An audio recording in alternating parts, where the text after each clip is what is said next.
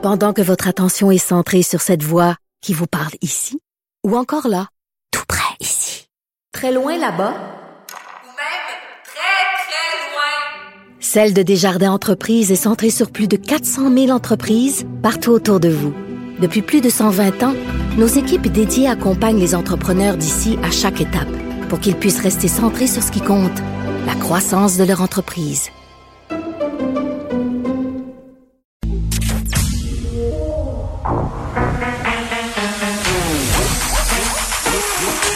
Elle a une opinion sur tous les sujets. Pour elle, toutes les questions peuvent être posées. Geneviève Peterson. Cube Radio. Salut tout le monde, j'espère que vous allez bien. Merci de vous joindre à moi. Hey, euh, jour 1 de la semaine de relâche, 1er mars, plusieurs élèves à la grandeur du Québec bénéficient à mon sens de ce congé salutaire. Les profs aussi, en passant, je pense que euh, on en avait bien besoin, surtout face à la remontée des cas euh, dans les écoles. Et là, il a fait vraiment très très beau en fin de semaine, du moins à Montréal. Là, hier, je suis allée me promener, même pas de manteau. C'est là qu'on était. Ma mère me disait en avril, tu découvres pas d'un fil. En mars, il y a pas de consigne. Il y a pas de donc on peut faire euh, ce qu'on veut. Et il y a bien des gens euh, qui font un peu hein, ce qu'ils veulent en ce moment, puis je les comprends. On est année, on est en vacances, plusieurs ont pris congé. D'ailleurs, j'en profite pour vous dire que je serai en congé jeudi, vendredi. Vincent Dessoureau me remplacera. Euh, mais voilà, euh, j'ai l'impression qu'on fait des exceptions. Tout le monde fait ses propres exceptions. Hier, sur les médias sociaux, c'était vraiment le festival euh, de tout ce qui était le fun de faire. Même que j'étais un peu jalouse. C'est rare là que je vis ça. Je suis capable de relativiser habituellement là, par rapport à ce que je vois sur Instagram, sur Facebook. Parce que je sais, là, quand tu te chicanes avec ton chum, tu fais pas un pause pour le dire. Quand ton enfant joue dans le nez, tu le prends pas en photo. Quoique, ça m'est déjà arrivé de le faire. Mais vous comprenez ce que je veux dire. Dans le sens où on, on publie seulement nos plus beaux moments euh, et ça fait miroiter aux gens euh, qu'on a une vie absolument extraordinaire et merveilleuse. Mais, mais hier, vraiment, j'étais à bout. J'étais à bout de voir euh, les gens s'être loués des chalets avec des amis, partager sur les médias sociaux des photos de façon tout à fait éhontée, là, même pas gêné de le faire. À 8-10 sur le bord d'un feu, pas de problème. des gens qui font des soupers, qui se voient dehors à beaucoup, là, plus que ce qui est permis en ce moment. Parce qu'on a l'impression, avec les beaux jours, là, puis on en reparlera euh, un peu plus tard, euh, on a l'impression que le pire est derrière nous. Hein, on a connu ça l'été passé, une, une espèce de trêve. Là on pouvait sortir, on pouvait voir des gens à l'extérieur. Et là, j'avais vraiment l'impression qu'en fin de semaine, c'était ça. Là. On, on c'était la scène, la scène 2 de ce même film on se disait, écoutez, on va avoir un break, le vaccin est là, les cas sont bas, et là, ça va pas aider. Aujourd'hui, 613 cas supplémentaires, ça continue de descendre. Malheureusement, encore toujours des gens qui meurent, 6 décès histoire aussi assez troublante, là, un jeune homme de 27 ans qui a perdu la vie des suites de la COVID-19, donc ça arrive pas juste aux vieux. Euh, puis j'ai envie de dire, tu sais, euh, c'est plate, on en parlait tantôt avec Benoît Dutrisac, à un moment donné, il va peut-être falloir considérer vacciner les gens qui sont actifs dans la population, les gens qui travaillent, les parents, les profs, les éducateurs en garderie, euh, parce que les exceptions, là, ça va être de plus en plus les gens veulent plus adhérer, les gens euh, veulent faire plein d'affaires, puis il y a des incohérences. Qu'est-ce que vous voulez? Tantôt, je reparlerai euh, avec Julie Marcoux d'une gang à Bromont. Euh, trois couples d'amis qui sont bon qui se sont fait prendre par la police ont décidé de faire un feu à l'extérieur dehors c'est interdit, t'as pas le droit. Mais à côté, t'as une station de ski avec plein de skieurs qui sont collés les uns sur les autres. Fait qu'à un moment donné, où est la logique? Je peux pas en vouloir aux gens de se dire, ben écoute, je vais faire une exception puis je vais gérer mon exception. C'est pas ça qu'on veut, mais c'est ça qui se passe. Donc, il faut se grouiller euh, les vaccins. Montréal, c'est une chose, mais euh, il y a d'autres régions au Québec où on est en zone orange, donc on a plus de droits, on a la possibilité de faire plus de choses, mais si on est en zone rouge et qu'on se rend dans ces régions-là, les mêmes règlements s'appliquent. Et là encore, c'est un peu compliqué. C'est le cas du Saguenay. On va parler avec José Néron, qui est mairesse là-bas. Madame Néron, bonjour.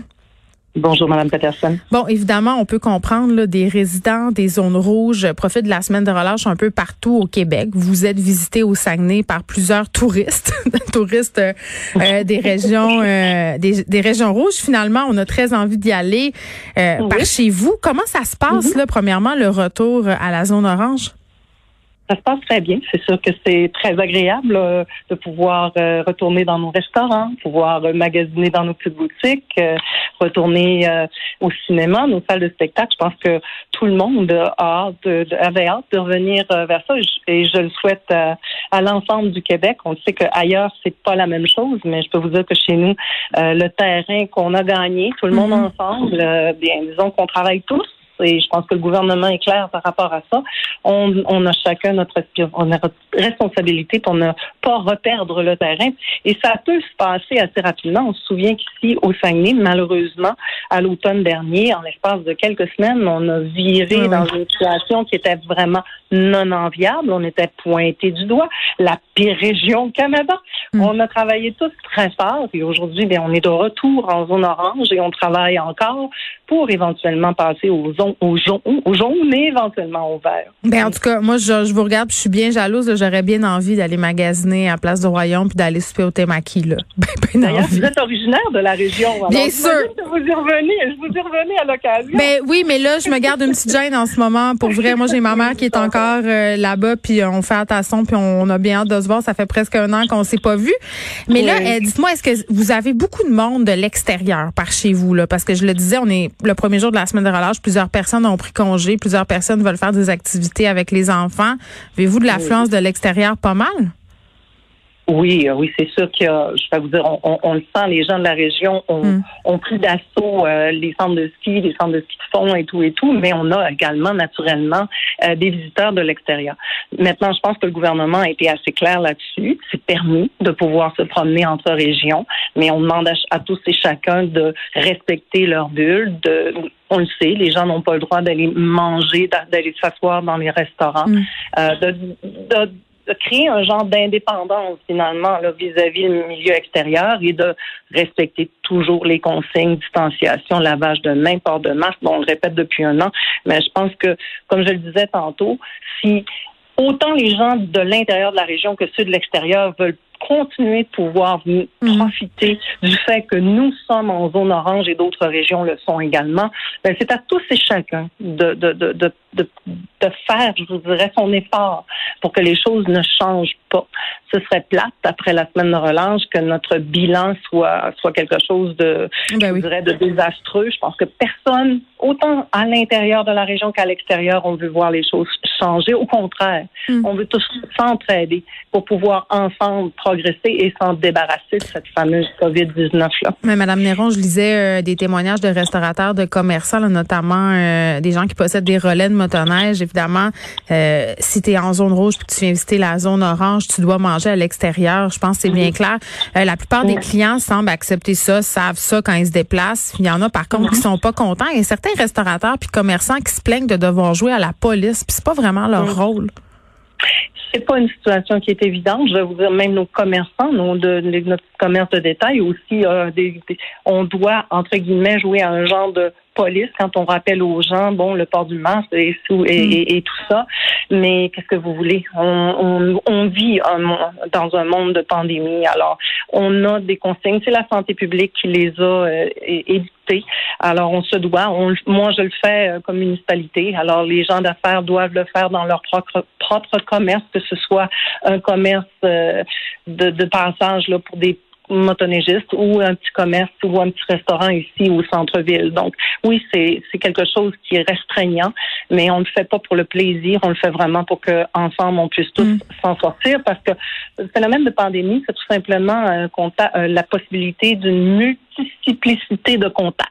Hein, alors, plus je, plus je, si je suis porteuse, moi, je, je peux avoir l'air d'une fille très sympathique, mais si je porte le virus et que je me promène comme si de rien n'était, bien, je vais, je risque de, de propager Mm. le- mon problème à d'autres, et on l'a Ouais. vu ce que ça a donné Ouais, ailleurs. ben, Donc, euh, oui, c'est que c'est- c'est embêtant. C'est étonnant et je peux comprendre que des fois, on se compare avec d'autres euh, situations puis on se dit, ben, c'est discutable. Mais écoutez, c'est la santé publique qui l'a demandé, alors on suit les règles. Ben, je le comprends, mais il y a des petites incongruités là euh, quand même. Euh, exemple, si je viens de Québec, euh, faut que je garde mon heure de couvre-feu, même si je viens au Saguenay. Je veux dire, euh, faut que je rentre à 20 h puis le couvre-feu est à 21h30 là-bas. C'est dur pour la police même d'appliquer ça. Là. Vous avez tout à fait raison. C'est sûr que ça devient très compliqué de vérifier, bon, ben, un, si la, la personne est, de trouver qui, entre 20h et, 20, et, et 21h30, n'a pas d'affaire à être dehors. Mais vous comprenez que, bon, c'est, euh, je pense que, comme, comme le dit le gouvernement du Québec et la santé publique, c'est à chacun de prendre ses responsabilités. Alors, rendu là, la police, c'est sûr qu'elle fait, elle fait son travail. Ben oui, puis qu'est-ce qu'on fait avec les gens qui ont des résidences secondaires au Saguenay? On les on les considère comment? Tu sais, si moi j'ai ma résidence principale à Québec, mais j'ai un chalet, c'est Mont-Valin, puis je viens toutes les fins de semaine, je suis considérée comme un habitant du Saguenay? Comment ça marche? Je vous dirais que je, je, suis pas personne, je suis pas de la santé publique, mais d'après moi, ce que je pourrais comprendre, c'est qu'une personne qui vient de l'extérieur, qui a une résidence, sa résidence principale est à l'extérieur, elle est considérée comme une personne qui vit à l'extérieur. Donc, si elle vient d'une zone rouge, elle vient d'une zone rouge. Euh, je veux qu'on se parle un petit peu, Madame Néron, de l'hôpital de Chicoutimi. Euh, quand même, là, la plus grande éclosion de la deuxième vague de la COVID en centre hospitalier est survenue à cet hôpital-là. Un travailleur sur six aurait contracté le virus. Est-ce qu'on sait pourquoi c'est arrivé?